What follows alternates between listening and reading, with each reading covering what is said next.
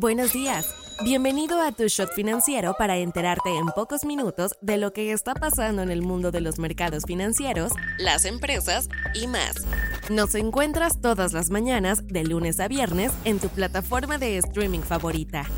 Esto es Tu Shot Financiero, un podcast de Business Drive traído a ti por Inventa. Hoy es viernes 10 de noviembre y estas son las noticias del día. ¿Con qué empezamos? La Junta de Gobierno del Banco de México decidió por quinta ocasión consecutiva mantener la tasa de interés de referencia en 11.25%, algo que lleva haciendo desde marzo de este año.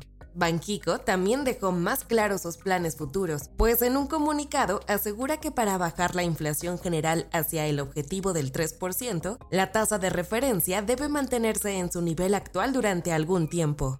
El discurso de la institución financiera ya cambió un poco, pues de anteriores ocasiones había dicho que esperaba mantener la tasa en el nivel actual por un tiempo prolongado, con esto, el Banco Central mexicano deja ver que si bien todavía hay ciertos problemas económicos que atender, se han logrado avances en materia de desinformación. De hecho, la institución redujo su pronóstico de inflación general para el primer trimestre del 2024 de un 4% al 4.3%. ¿De aquí qué sigue? La mayoría de los analistas esperan que el primer recorte venga en marzo de 2024 y que este sea de 25 puntos base. Meses atrás se creía que iba a llegar hasta mediados del próximo año. Empresas. El Tribunal de la Unión Europea sugirió que se debe de volver a revisar un fallo a favor de Apple sobre una orden de pagar más de 13 mil millones de euros en impuestos, en un caso que la compañía californiana ya había librado.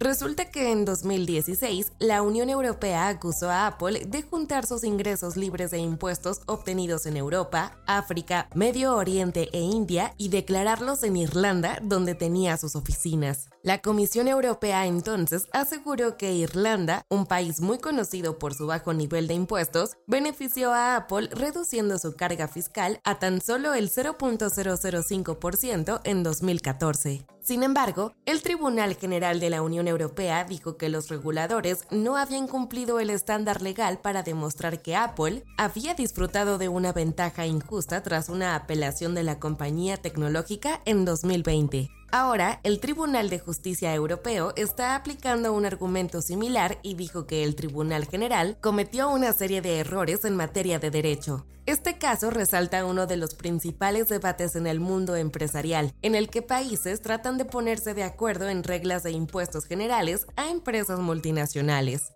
De hecho, Brasil ya planea implementar un impuesto mínimo del 15% a este tipo de compañías. Cabe recordar que el país sudamericano asumirá la presidencia rotativa del G20 en diciembre. Inventa Financial Services es una empresa mexicana creada en el 2010 en la Ciudad de México con el propósito de brindarle a personas y empresas un respaldo financiero sólido para desarrollar sus proyectos empresariales, personales y o profesionales por medio de un trato personalizado y sin trámites complicados. No te vayas sin saber estas.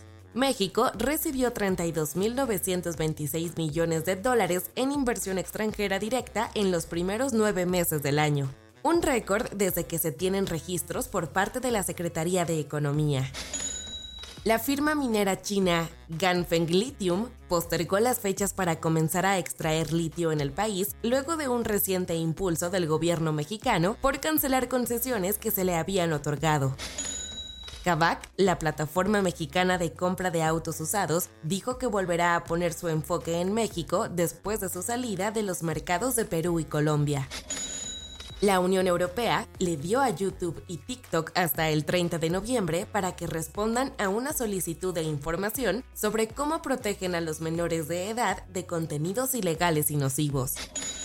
La automotriz Volkswagen aseguró que planea lanzar autos eléctricos más económicos en los próximos 3 o 4 años y que entre las opciones de dónde los va a construir está en su planta en Puebla.